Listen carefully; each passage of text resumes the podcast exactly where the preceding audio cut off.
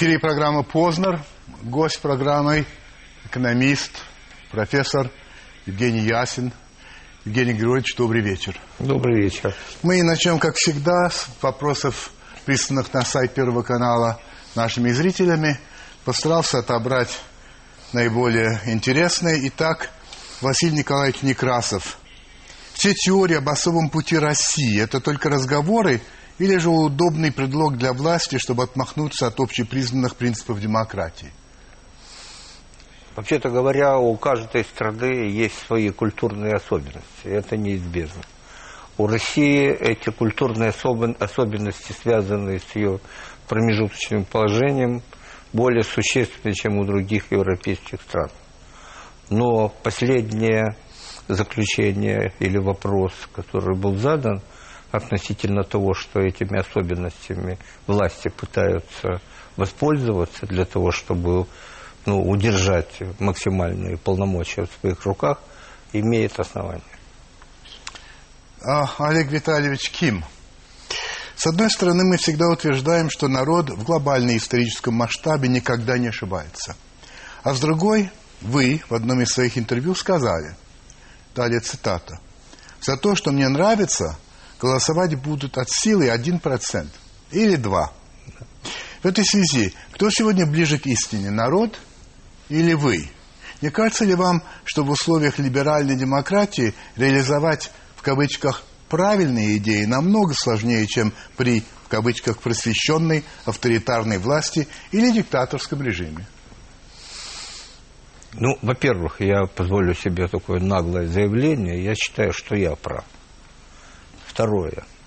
Это нисколько не умаляет моего уважения к народу. Я понимаю, что его история и э, все, все, что нам уда- э, пришлось пережить в 20 веке, заставляет думать э, более осторожно. И в предположении того, что власть будет добиваться своего всегда. Вот. Ну, а что касается вот э, второй части да. нашего э, вопроса, то э, я так думаю, что культура меняется медленно, но меняется. И мы увидим в России э, другие обстоятельства, правда, не скоро. Исмаил Нусреддинович Джабраилов. Бегство капитала из России в настоящее время приобретает чудовищные размеры. Насколько эффективен механизм борьбы или контроля над оттоком капитала из страны? Чистый отток частного капитала в первом квартале этого года составил 21,3 миллиарда долларов, что на 45% больше по сравнению с аналогичным периодом 2010 года. Ну, я так думаю, что если вы попытаетесь бороться с оттоком капитала – какими-то э, авторитарными методами, то это придет к противоположным результатам. Слава Богу, в этом отношении э, наше руководство хорошо подготовлено, а во втором эшелоне, то есть в Министерстве финансов, в Центральном банке, хорошо понимают, к чему это может привести. Значит, тем не менее, я просто замечу, что отток капитала случился только после кризиса. До этого мы имели довольно большой приток капитала, который приносил довольно большие заботы, в том числе в виде высокой инфляции. А сейчас мы имеем инфляцию, и имеем отток капитала. А если чуть-чуть дальше посмотреть назад, э, обратиться, скажем, к 2003-2004 году, то мы поймем, что тогда были созданы условия для снижения деловой активности. Они сохраняются и сегодня. Просто замедленной была реакция российского бизнеса.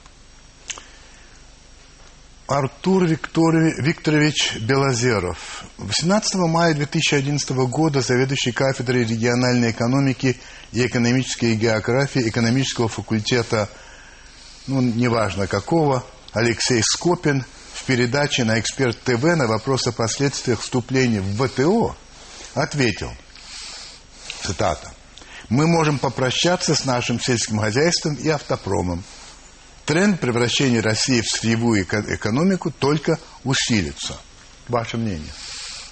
Ну, э, что касается автопрома, то э, генеральный директор АвтоВАЗа, это мой ученик, он очень умный человек, он проводит довольно интересную политику, я болею за него. Поэтому я надеюсь, что э, автопром выиграет вместе с э, теми фирмами, которые уже создали здесь свои производства. Я имею в виду западные. Что касается сельского, сельского хозяйства, то я глубоко убежден, что это та отрасль, которая будет главным фактором диверсификации российской экономики в течение ближайшего времени. Мой, ну не прогноз, а пожелание. 100 миллионов тонн зерна на экспорт в 2020 году. Мы э, э, в 2009 году вывезли 20 миллионов. В советское время мы ввозили 40 миллионов тонн для того, чтобы кормить собственный народ. Возможности подъема сельского хозяйства э, сейчас не очень велики, но я думаю, что их можно создать. Евгений Григорьевич, вопрос этот, который так или иначе относится к тому, что говорил господин Скопин, который работает в высшей школе экономики, а убьет ли наше сельскохозяйство, если а, вступление в ВТО, убьет ли наш автопром или нет? Вот на этот вопрос вы могли сказать свое мнение? Да, конечно. Значит, я так думаю, что не убьет. Больше того, те факторы, которые действовали на нашу экономику в начале 90-х годов, были гораздо более серьезными, чем вступление в ВТО. А то, что нам нужны дополнительные испытания, нам нужно завершить программу, э, ну не программу, это неосознанные действия, но, так сказать, э, э, определенный демонтаж тех э, неконкурентоспособных производств, которые у нас есть, это факт. И если мы не завершим их или будем их спасать э, государственными методами, от этого ничего не произойдет.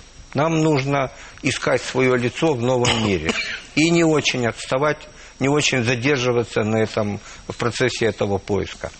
Константин Валерьевич Мезенцев. По данным Росстата, средняя зарплата в России уже превышает 20 тысяч рублей в месяц. Верите ли вы, что эта цифра соответствует действительности?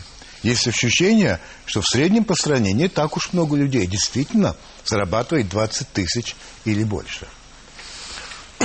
Ну, я верю этим цифрам. Это не такие большие цифры. Я считаю, что они намного меньше того, что должно быть, для того, чтобы российские граждане могли э, платить за все, за что они сегодня не платят. В том числе за медицинскую страховку, за э, э вклады или свои взносы в пенсионный фонд и так далее. Значит, поэтому я так думаю, что проблема низкой заработной платы является одной из наиболее существенных для современной России. Позвольте задать какой вопрос, хотя он не был прислан.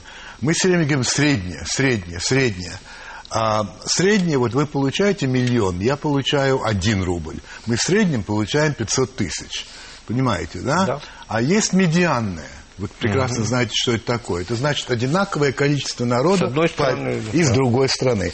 Можно да. ли сказать, что сегодня в России 20 тысяч – это медианная цифра? Как вы это думаете? Это средняя цифра. Это средняя. Да. Я понял. Последний вопрос от, от наших зрителей. Александр Вячеславович Гудков. Будучи молодым преподавателем в кавычках престижного вуза, я и мои коллеги сталкиваются с тотальным снижением качества подготовки студентов. Средний сегодняшний выпуск книг по уровню компетентности не дотягивает и до четвертого курса студента пяти-десятилетней давности. С чем связано что в стране при избытке экономических вузов острый недостаток экономистов. Считаете ли вы правильным подготовку экономистов вузами профильной направленности, сельскохозяйственных, медицинских, культурных, строительных и так далее. Ну, я согласен с утверждением о том, что качество подготовки падает, и это связано с той э, революцией высшего образования, которая произошла в последние годы. У нас резко увеличилась доля тех, кто после школы идет в вузы, количество вузов э, возросло, э, прием возрос до как говорится, общей численности поколения, которые находятся в соответствующем возрасте. Значит, все молодые люди, или почти все молодые люди э, поступают в вузы. Значит, это крайне неблагоприятная ситуация, прежде всего потому, что э, эти вузы работают не для того, чтобы обеспечить высокий уровень подготовки, а они хотят просто продать диплом а, э, так сказать, абитуриенты и их семьи э, считают, что этим можно удовлетвориться. Это, кстати говоря, наследие советского времени. Просто, значит, купить этот диплом стало дешевле. А сейчас Э, очень серьезно э, нужно решать вопрос относительно повышения качества и требовательности э, в отношении тех, кто учится. И, ну, например, мы в Высшей школе экономики твердо убеждены в том, что число вузов, которые производят подготовку по экономическим, юридическим специальностям или объем подготовки, должны сокращаться в соответствии с сокращением э, контингента поступающих, который будет тоже довольно существенно сокращаться в ближайшие там 2-3 года. Э, для, и это нужно. Это из области лучше, меньше да лучше? Нет, это не дело не в этом. Мы можем э, как бы дать возможность всем поступать, но мы считаем, что требования должны повышаться. И мы считаем, что люди, скажем, в Высшую школу экономики должны поступать при очень высоких значениях э, единого государственного Позволю себе еще один вопрос. Вы к ЕГЭ относитесь? Положительно. Благодарю вас. Итак, подумайте над услышанным. А мы уходим на рекламу. Никуда не уходите.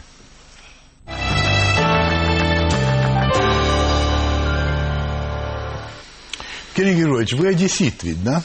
Да. А чем вы объясните вот этот одесский характер? Причем я имею в виду не столько юмор, сколько э, какой-то свободолюбивый, вольный такой. Ну, ведь Одесса была когда-то э, свободным городом. Старо, это Порто-Франко. Но я думаю, не это существенно. Это просто э, климат, это смесь э, народов с разных концов земли. Но все-таки вольный город тоже, наверное, сыграл свою сыграл, Сыграл, сыграл. Скажите, да. пожалуйста, вот Евгений Григорьевич Ясин вольный человек? Вольный. А вольный и оппозиционный – это одно и то же? Ну, не обязательно. Ну, для меня – да. Оппозиционный человек? Да. Оппозиционный человек – это такой человек, который все несет, или он что-то признает? Ну, вот моя позиция такая, что нужно э, обсуждать не э, людей, а идеи. Это означает, что вы каждую идею по очереди обдумываете, говорите, это хорошо, а это плохо. Или Будем обсуждать так. идеи. Да. А, уже обучаясь вообще в МГУ, а, и даже когда вы начали свою карьеру, научную, вы сами признаете, что вы были правоверным коммунистом да. и марксистом. Да. А когда и почему это изменилось?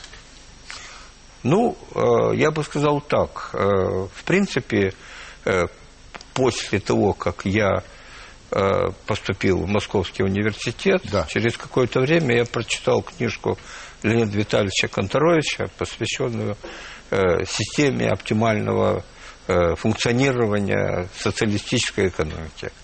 А, и она произвела на неизгладимое впечатление. Я садился читать эту книгу как марксист, а вышел уже не марксистом. Хотя я могу это признать сегодня, тогда все сторонники Контровича напряженно э, боролись за то, чтобы доказать, что это не противоречит марксизму. Ну, потом э, я как бы дополнительно узнал, что оптимальное функционирование социалистической экономики – это только частный случай общей теории равновесия. Тогда мне стало ясно, что рынок рано или поздно заменит планирование. А в 1968 году, после событий в, Чел, в Чехословакии, это был для меня критический момент не только для переосмысления, но и для принятия решений. Вы были членом партии? Да, 30 лет. Я не вышел из партии в 1968 году, но я стал, можно сказать, внутренним иммигрантом. Вы когда поступили в МГУ? В каком году? А, я поступил в 50, в 60 году. А, нет, простите, переехал в Москву в 60-м, поступил в 58-м на заочное. Вы сами, значит, поступ... а вы поступили тогда, когда я уже кончил. Вот вы поздно поступили как-то. Но это был второй вуз. Ах, второй. А первый у вас? А первый строительный в Одессе. Вот оно что. В интервью «Эхо Москвы» вы сказали, я вас цитирую, «Мои занятия экономикой, историей, социологией и так далее меня убеждают в том, что общественные настроения всегда существуют и всегда сильно отклоняются от того, какова реальная обстановка в экономике и в обществе». Ну, на ваш взгляд, какова сегодняшняя обстановка в обществе и в, и в экономике? А, насколько от, а, от нее отклонена отклоняется общественное настроение? Мне кажется, что в общественных настроениях очень сильны негативные моменты, и они, э, так сказать, ну, гораздо сильнее, чем реальные основания для них. Э, просто я считаю, что процесс трансформации социалистической экономики, который мы, в общем, до сих пор переживаем, экономики и общества, это была тоталитарная система, в которой все было связано – вот, оно не, далеко не закончилось, это очень трудный процесс, но я не вижу оснований для того, чтобы э, делать какие-то уж очень пессимистические выводы. Но люди, э, когда формируется общественное настроение, люди очень часто делают э, выводы в пользу того, что им хочется, а не в пользу того, что может быть. Поэтому э, здесь э, иногда бывают перекосы. Я почему Э, считаю необходимым об этом говорить, потому что, э, значит, вот э, настроение такого свойства, что все скоро провалится, что Россия идет в никуда там, и что, в общем, ей грозят всякие катастрофы и так далее, не, не, не имеют серьезных оснований. Вы не разделяете эту точку зрения? Нет. Я должен сказать, что с моей точки зрения вызовы, перед которым стоит наша страна, очень серьезные.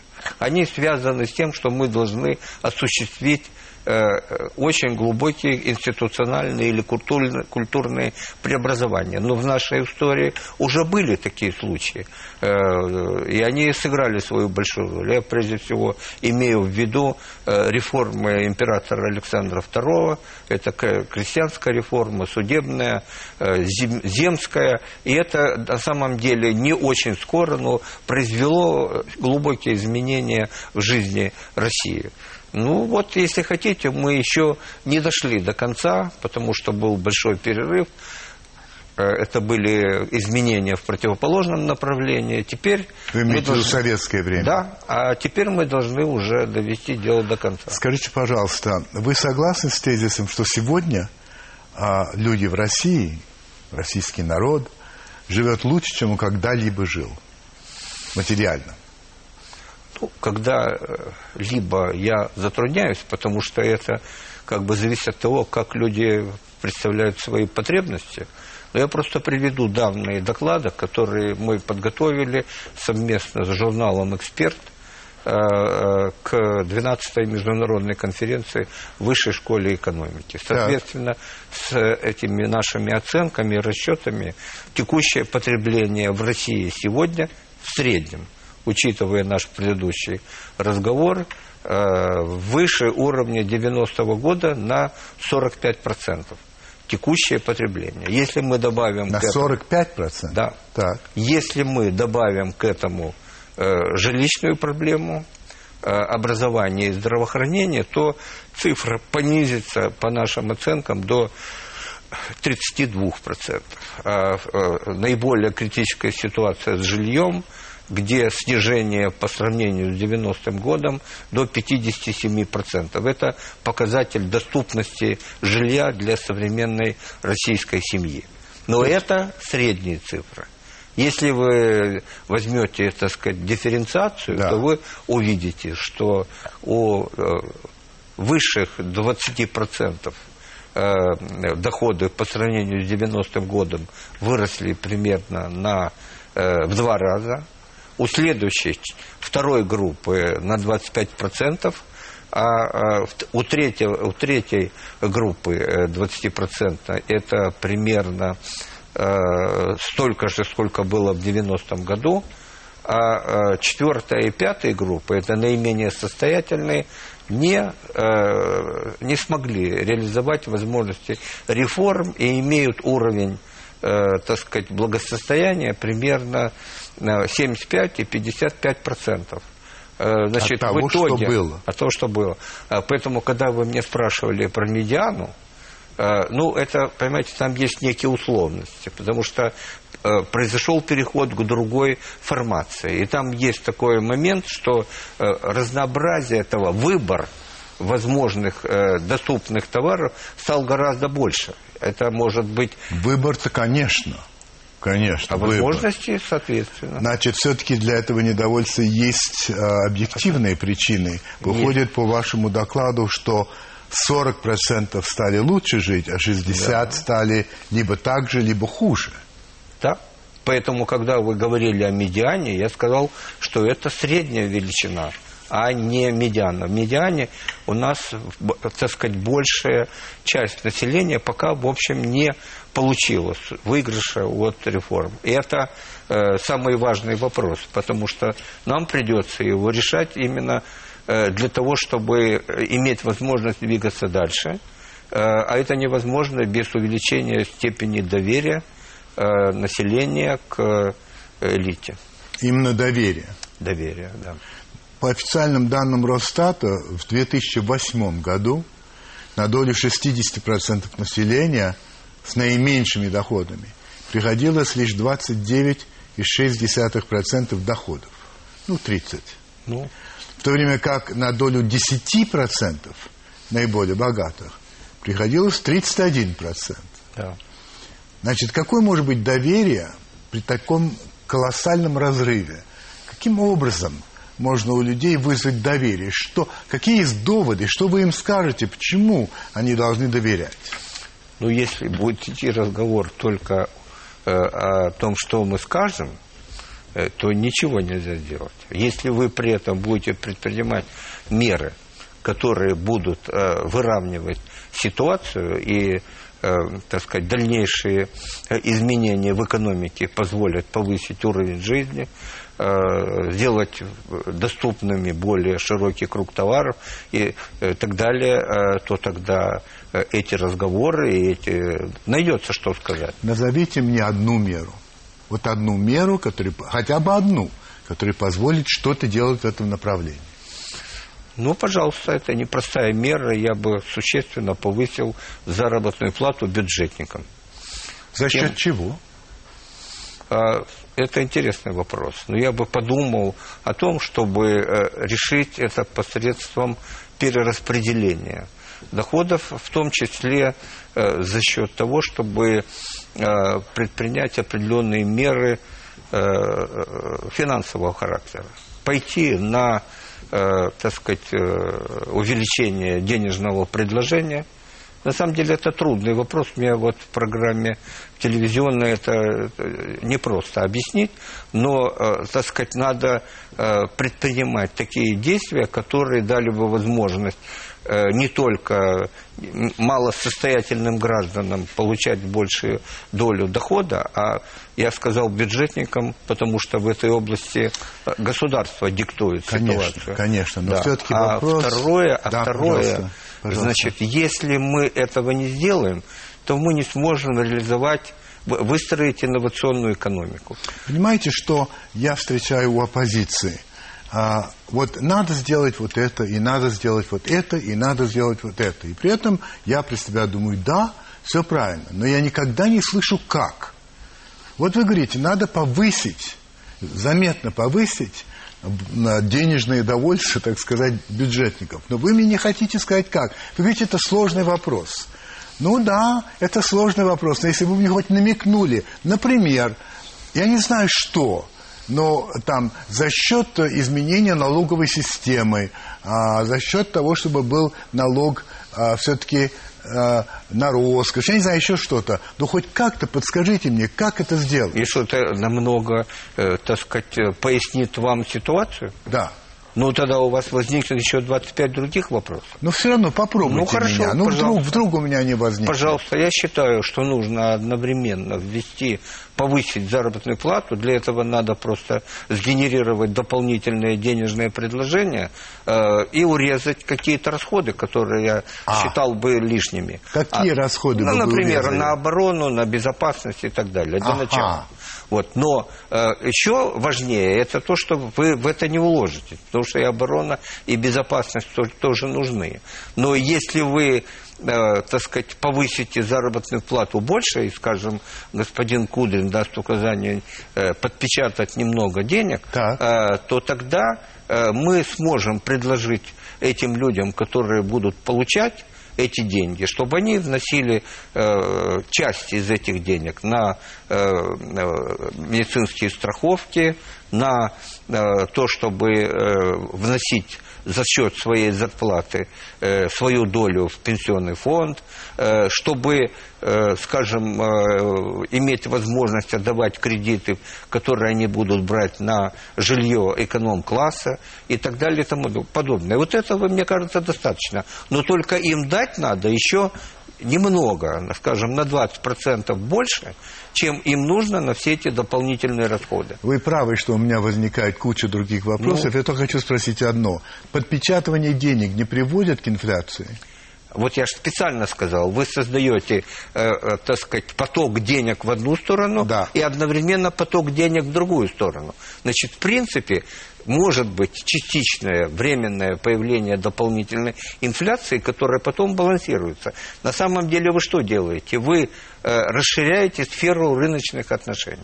А для расширения сферы рыночных отношений нужно больше денег, потому Так. что там больше расчетов. Оставим. Депутат Государственной Думы Олег Куликов, сравнивая нашу нынешнюю жизнь с жизнью в Советском Союзе, а, говорит следующее.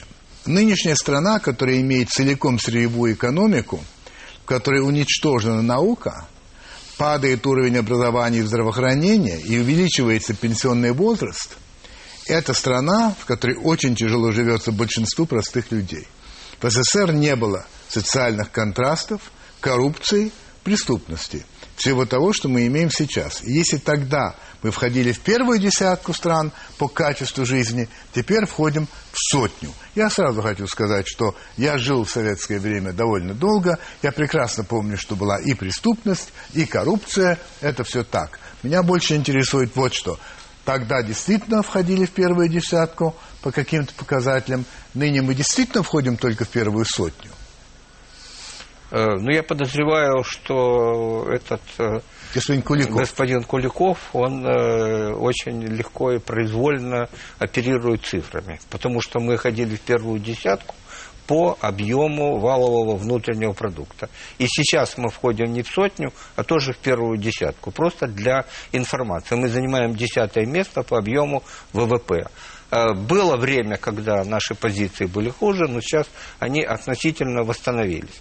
А идет речь о первой сотне. Это валовый выпуск на э, одного э, жителя. На душу Значит, населения? На душу населения, да. Значит, э, э, мы имели, мы были э, в списке всех стран в середине во времена Российской империи. Мы были в середине тогда, когда э, коммунистическая система подошла к решающему своему кризису. Во время транс- э, трансформационного кризиса мы несколько еще упали, скажем, с 43 места на, до 65-го. Это когда было? Это было вот в 90-е годы. Да. А потом мы вернулись сейчас где-то э, тоже на 40, 40-е, 45-е место. И э, я грущу, потому что наша позиция не изменилась. И для того, чтобы мы, в принципе, можем ее изменить. Но для этого надо, э, так сказать, в значительной степени менять политику. А вы помните, кто сказал, жить стало лучше, товарищи, жить стало веселей? Очень даже хорошо помню. Но у него были свои взгляды на оценку этих слов. Это правда. А, кстати, почему он до сих пор так популярен? Вас это никак не тревожит? Меня это тревожит.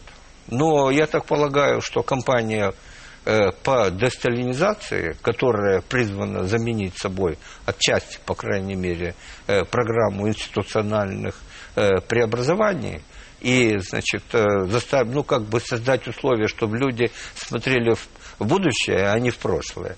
Так сказать, это не очень правильный путь. Э, просто э, люди действительно считают, что мы потеряли позиции в мире. Это есть, потому что мы переживаем действительно тяжелый кризис. Но этот кризис создан коммунистами. Не теми, которые сейчас, а которые правили нашей страной тогда. И это э, началось не при Брежневе, это началось при Сталине.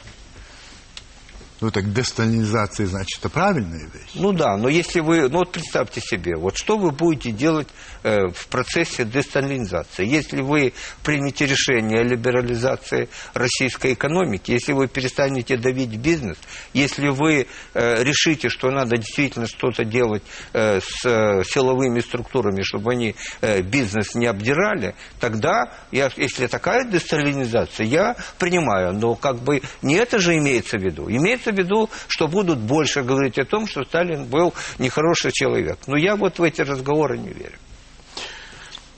Я вас цитирую. Сравниваем теперь себя с развитыми странами. Там гораздо более высокий уровень развития инновационной экономики, современной техники и так далее. Мы опять проигрываем. С чем же мы? Вот здесь действительно есть проблема. Эта проблема заключается в том, что пока нашим козырем являются только природные ресурсы. Это нефть, газ, металлы, какие-то такие вещи, которые не требуют столь высококачественного труда. Ну так что же делать с этими пресловутыми ресурсами? Может, вообще как-то их заморозить, что ли, меньше... Вы, вы меня перебили. Я вернусь к тому, о чем мы с вами говорили. Давайте. Я говорил, для этого надо повысить заработную плату бюджетникам. Почему? Потому что бюджетники создадут нижнюю планку платежей заработной платы в, во, всем, во всей экономике. И предприниматели, которые вынуждены больше платить, они подумают о том, чтобы заниматься инновациями. А сегодня им невыгодно. Зачем? У людей низкая заработная плата. Выгоднее нанимать дешевую рабочую силу, чем внедрять современные э, технические инновационные системы. Тогда объясните, что вы имеете в виду, когда вы говорите, что Россия выбрала не лучший путь для развития капитализма, рыночной экономики и политической демократии. Неправильный путь – это что такое? в данном случае? Что вы имеете ну, с моей точки зрения, я уже даже частично об этом сказал, мы э, стали подавлять бизнес, мы стали, так сказать, э, многих сажать, начиная от Ходорковского, кончая Чичваркиным. Э, значит, мы значит, стали слишком, дали большую волю силовым структурам, они стали на какой-то период совершенно безнаказанными, и это очень плохо действует на людей. Э, поэтому ситуация, которая развивается таким образом, не способствует, не способствует развитию конкурентной рыночной экономики. А мы, между прочим, эту рыночную экономику только создали в начале 90-х годов. Над ней еще много надо работать, выстраивая институты. Вы были министром экономики? Да. Какие годы? 94-й, 97-й. Э, министром экономики. Да, министром да, экономики. Потом я еще один год был министром без портфеля. И вы не считаете, что вы имеете какое-то отношение к тому, что произошло, как это все дальше развивалось? Конечно, считаю. Нет, я считаю, что все, что происходило в 90-е годы и до 2003 года, это в значительной степени э, и моя ответственность. Я себя этой ответственности не снимаю, но в то же время я понимаю, насколько важные перемены в эти годы произошли, если хотите, испытываю по, по этому поводу чувство удовлетворения. В отличие от многих моих сограждан, я это прекрасно понимаю. Вот. А вот что происходило дальше, это было изменение политики, я с ним не согласен. Поэтому, видите, вы меня считаете оппозиционером, и я с этим согласен.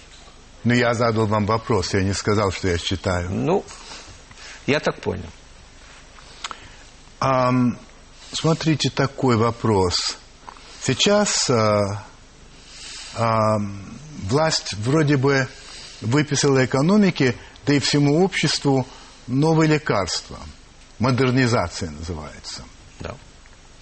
И вы как-то эмоционально воскликнули, какая модернизация, если кругом нравы феодализма и самодержавия? Угу. Вы действительно считаете, что кругом эти нравы да. а, в сегодняшней России? Да? Ну, здесь есть некоторое преувеличение. Но то, что есть э, как бы линия, э, э, как говорится, линии, линия или там э, иерархия э, соподчинения, субординации разных людей, которые занимают разные позиции, имеют разные деньги, оказывается сильнее, чем их права в соответствии с Конституцией. То есть можно сказать, что менталитет феодальный? Отчасти, да. Советский. Но с, таки, такой, с таким добавлением, что советский очень похож на феодальный. Но если так, и вы не хуже меня знаете, что менталитет – это вещь, которая меняется медленно, да. никакими указами, никакими приказами, это, этого добиться нельзя. Так, может быть, напрасно вы и другие сетуют на то, что это очень медленно происходит. Если так люди устроены, если они это унаследовали в результате векового развития, ну как может быть иначе? Может быть, это иначе быть не может? Понимаете, э, значит, кто-то в обществе должен говорить, что надо делать нечто такое, что меняет культуру, что меняет институты и менталитет. Я как бы среди тех, кто это говорит. Я понимаю, что это будет происходить, наверное, медленнее, чем я говорю. Но, с другой стороны, есть люди, которые говорят, что вообще ничего нельзя изменить. И что вообще наш народ такой, что бесполезно с ним э, как бы начинать.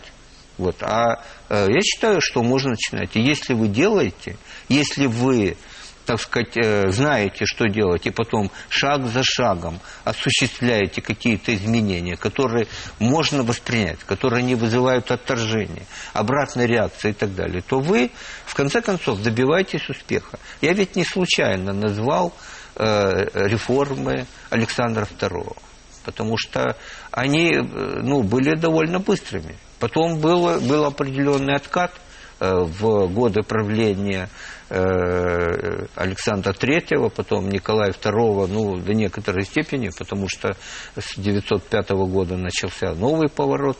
Вот. Но, тем не менее, эта культура новая в значительной степени была усвоена. А если бы еще дали бы провести э, Столыпинскую реформу, я думаю, что э, Октябрьской революции бы не было и не надо было вступать во вторую, в Первую мировую войну. Ну, это... Э, да, да, да. Вы видите два способа модернизации. Один, это я вас цитирую, чисто технологические, когда мы берем государственные деньги и еще привлекаем деньги Виксельберга, Прохорова, тех людей, про которых мы знаем, что они у нас под колпаком. Конец цитаты. Это модернизация сверху. По вашему мнению, исчерпала себя еще предыдущие 10 лет. Это вот такая модернизация. Сегодня нам нужно думать о втором типе модернизации. Это что за тип? Этот тип – это тот э, тип, это та модернизация, которая описана в программе Грефа, опубликован, подготовленная и опубликованная в 2000 году. Она предполагала как раз крупные институциональные изменения. Вот, э, к сожалению, получилось так, что из этих э, институциональных изменений за истекший период сделано было очень мало.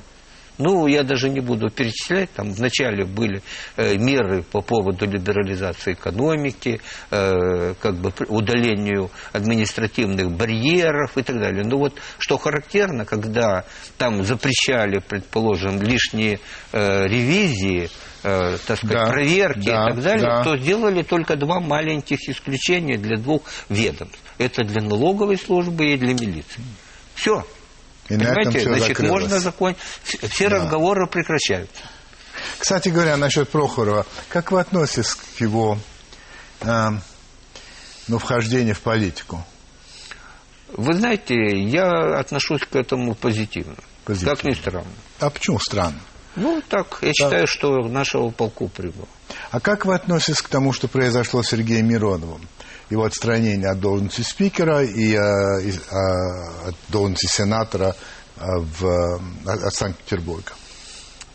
Ну, знаете, я на месте Миронова бы радовался, потому что он занимал какую-то смешную, ну, такую, не очень позитивную позицию. А, так сказать, то, что его сменили, считаю неправильно. Неправильно. Неправильно. Вы говорите, что мы сегодня создали систему, в которой реально не работает социальный лифт. Да. Социальный лифт. Да. А, Вы говорите, люди не могут подняться, а когда такая ситуация возникает, ничего другого не остается, кроме как идти продавать душу дьяволу и служить Единой России или каким-то другим институтом власти. Почему я говорю продать душу дьяволу? Потому что обычно эта служба сегодня рано или поздно требует каких-то уступок по части совести, нравственности. Если вы имеете такую систему, то вы можете не рассчитывать на то, что у вас появится серьезная инновационная экономика. Вы можете строить Сколково, я ничего против этих начинаний не имею, но если эти вещи не будут дополнены реальными решениями, реальными шагами, по самоограничению власти и, с другой стороны, открытие каналов для того, чтобы другие люди тоже могли каким-то образом продвигаться и делать карьеру на политической стезе и так далее, ничего не выйдет. Прекрасные слова, на мой взгляд, с одним вопросом. Вы серьезно думаете, что нынешняя власть способна самоограничиваться? Ну, знаете, э, у меня есть короткий ответ. К сожалению, я воздержусь и не буду его произносить. А э, более длинный, более длинный ответ, он заключается в следующем. А, значит, я не верю в то, что нынешняя власть может себя самоограничивать. Я просто э, говорю о том, что это абсолютно необходимо. И тогда, когда мы получим власть, которая на это будет способна, мы сможем продвигаться вперед. И, очевидно, вы также не считаете, что, что нынешняя власть способна а, сама себя реформировать. Ну, это просто очень маловероятно. Маловероятно. Это возможно, но это маловероятно. Потому что самая тяжелая борьба – это борьба с собой. Как вы относитесь к повышению пенсионного возраста? Положительно. Я считаю, что придется это делать. Но еще больше. Я считаю, что каждый гражданин должен платить взнос в пенсионный фонд. Я уже об Да. этом говорил. Я считаю, что мы без этого сбалансировать пенсионный фонд нам не удастся. А пенсионный фонд, э, созданный достаточно крупных размерах, ну, с точки как эндаумент, целевой капитал, Да. на котором э, пенсионеры смогут зарабатывать, ну, получать какие-то доходы от инвестиций из этого фонда. Значит, мы по существу не э, сможем решать проблемы личной ответственности за то, что люди получают. Э, Вот это э, ощущение такое, что ну, есть э, принцип солидарности поколений, и что мне, в конце концов, все, что мне положено, дадут, он хорошо работал тогда, когда лиц пенсионного возраста было 12% населения. А сейчас, сейчас э, 27, 28. Поэтому ясно, что произошли качественные изменения, еще и будут происходить. Поэтому мы должны добиться того, чтобы э, пенсионные накопления, которые затем сделают для людей э, нормальную э, старость, э, достойную, значит, они должны быть заработаны ими самими в течение всей жизни. Помогать будут другие еще работодатели, государство. Какие-то деньги можем, могут в виде социальной пенсии выплачивать государство из бюджета, но это небольшие деньги. Вы видите необходимость повышения пенсионного возраста по отношению к тем лицам, которым сегодня сколько лет? Ну, значит, примерно, э, э, значит, э, начиная где-то за 15 лет до выхода на пенсию. То есть им сегодня тогда... А Тем, кто Три- э, 5 или 45. 7 лет до выхода на пенсию, уже, конечно, нет. Нет. Ха. Вряд ли это вызывает бурные аплодисменты. Ну да ладно. Ну, дорогой мой, я же сказал, я 1%, а я считаю себя правым. Но это, конечно, нехорошо. Должно Но кто-то должен начинать. А должно ли государство, на ваш взгляд, более активно вмешиваться в, полит- э, в, в экономику? Смотрите, в Германии а, на сегодняшний день э, 10% а, удельного веса экономики – это государство. А во Франции а, 25, а в Австрии 30, у нас аж 50. Да, Это хорошо? плохо. Это плохо. Очень плохо. Поэтому э, я всегда выступал против тех действий государства, которые она предпринимала, начиная с 2003 года по увеличению э, государственного сектора. Я считаю, что государство – это плохой хозяин, это, э, если даже бывает хорошим хозяином, только в редких случаях, и требует очень сильного э, бюрократического аппарата, который находится под демократическим контролем. У нас этого ничего нет. Поэтому я считаю, что нам ну, допустим у нас э, э государственный сектор – Э, в размерах, которые необходимы только для выполнения государственных функций, это не больше, чем 10-12%. Евгений Григорьевич, в 90-х годах вы отдали экономику в руки частному капиталу, который черти что сотворил в стране, не так ли? Не так. Не так? Не так. Потому что есть разные случаи. Есть случаи негативные, на которые все обращали внимание. Но я знаю массу случаев очень позитивных. На чем начнем хотя бы с Один того... пример.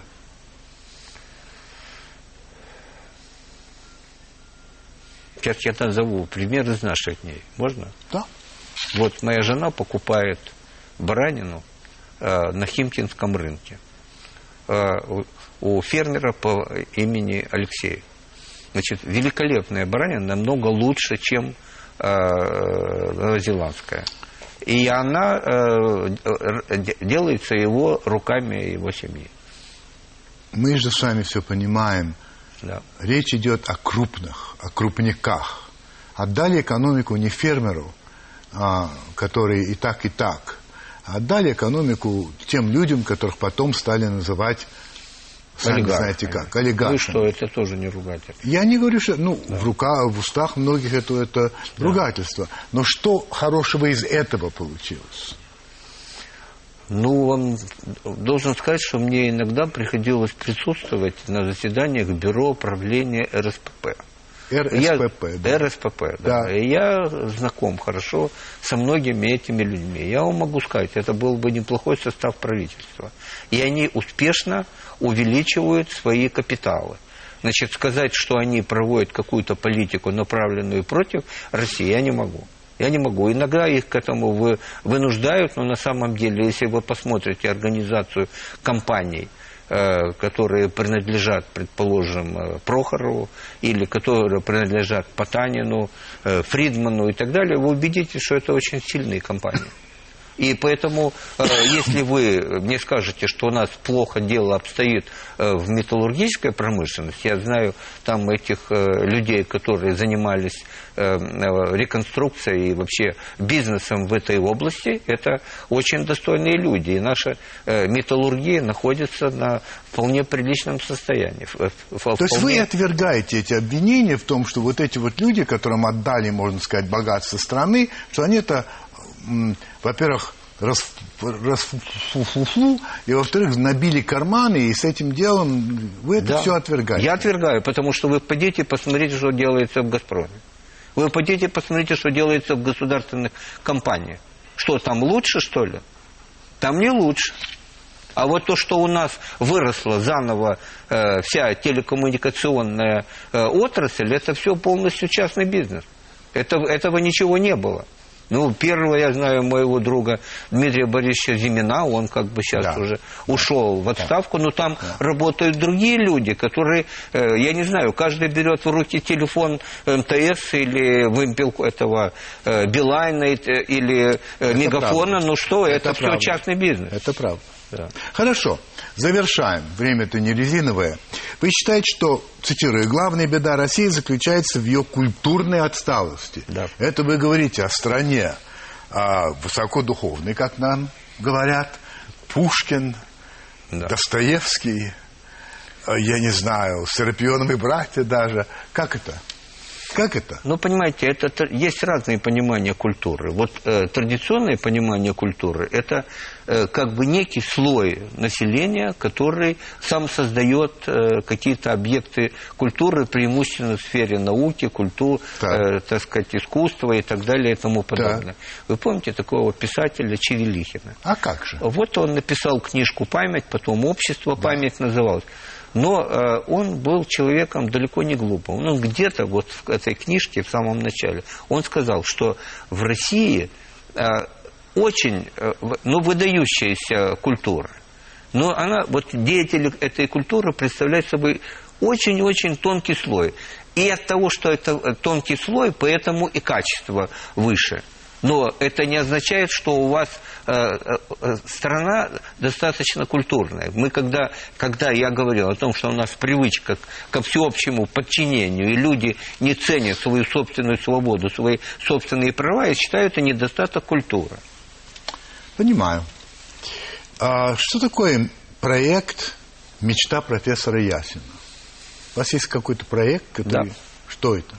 Это э, э, возможность за счет тех э, подарков или случайных поступлений, которые я получаю, э, доплачивать студентам, которые имеют э, склонность заниматься наукой, э, с тем, чтобы они не уходили из науки и продолжали, э, так сказать, себя готовить э, к профессорскому званию.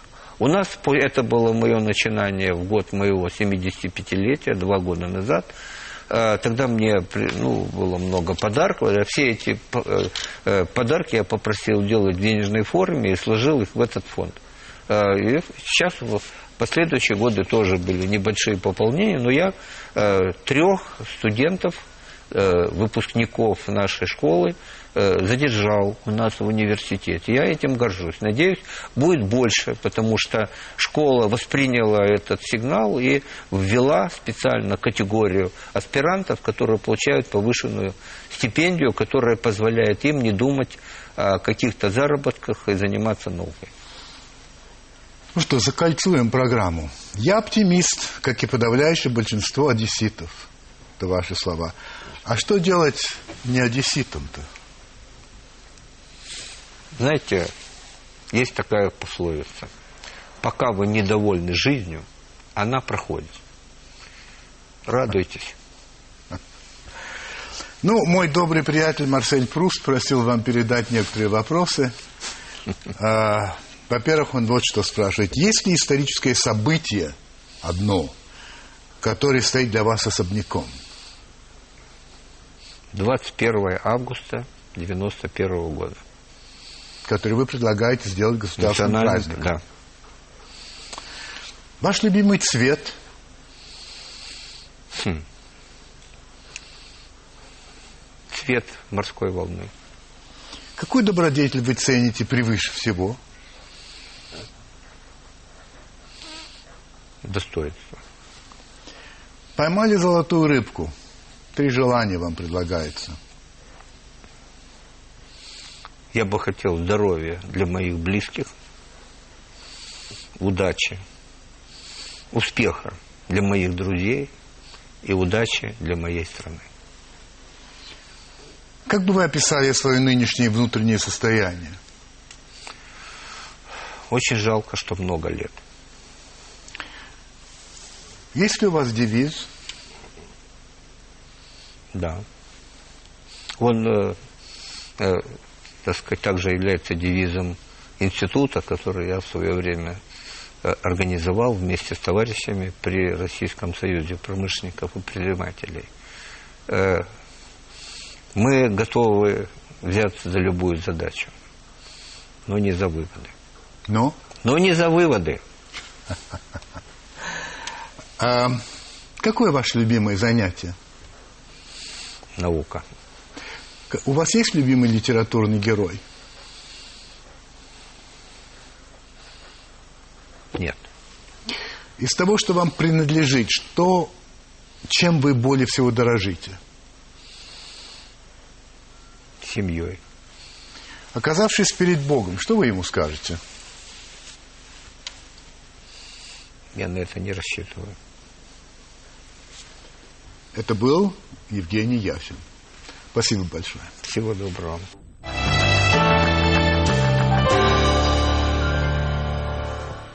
Я очень редко говорю о международной политике, и не потому, что мне это не интересно, наоборот, я очень этим интересуюсь, но я просто отдаю себе отчет в том, что, а, как правило, люди больше интересуются тем, что у них происходит дома, а не тем, что происходит в мире. Ну, есть исключения, как, например, цунами в Японии, ну или, скажем, смерть Осамы Бен Ладена, а так-то, в общем, все-таки домашнее. Тем не менее, я позволю себе сегодня коротко коснуться одного международного вопроса, а именно того, что говорил президент Соединенных Штатов э, э, Барак Обама э, на встрече в Государственном департаменте. Он высказался в том роде, что мир на Ближнем Востоке, основа для этого мира, может быть только возврат Израиля к границам 1967 года. Вообще эта тема абсолютно взрывчатая. А мы живем в таком мире странном, что если человек критикует Израиль, а, то его сразу записывают в антисемиты. Это просто вот э, автоматически. Немножко похоже на Россию, когда человек критикует Россию и сразу говорят, что он русофоб. Ну, не об этом речь. Я вообще думаю, что Обаму ждут неприятности. Все-таки в Америке очень сильное еврейское лобби, не за горами выборы, и, в общем, ему придется заплатить за эти свои слова.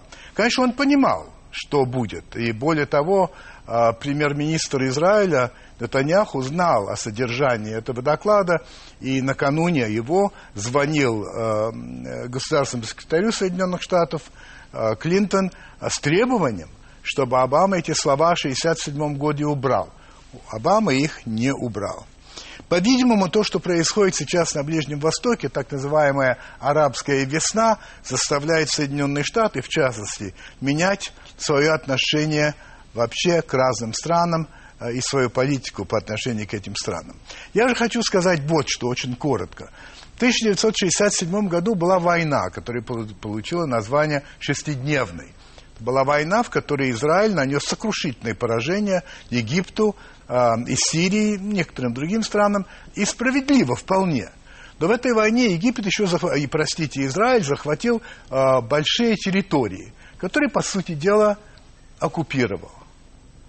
И вот это вот, как ни крути, несправедливо. И мое убеждение в том, что когда-нибудь все равно, если ты занял чужие территории, приходится их отдавать. Удачи вам и приятных сновидений.